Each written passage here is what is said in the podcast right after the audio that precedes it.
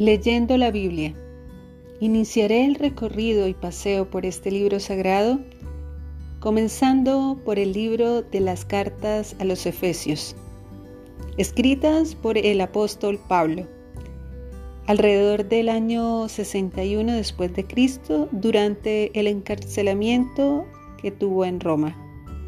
¿Cuál era su propósito? Fortalecer a los creyentes mediante la explicación de la naturaleza y el propósito de la Iglesia, el cuerpo de Cristo.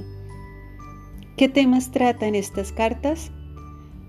La Iglesia, el cuerpo de Cristo, el maravilloso propósito de Dios en la historia, la unidad de la Iglesia, la conducta cristiana.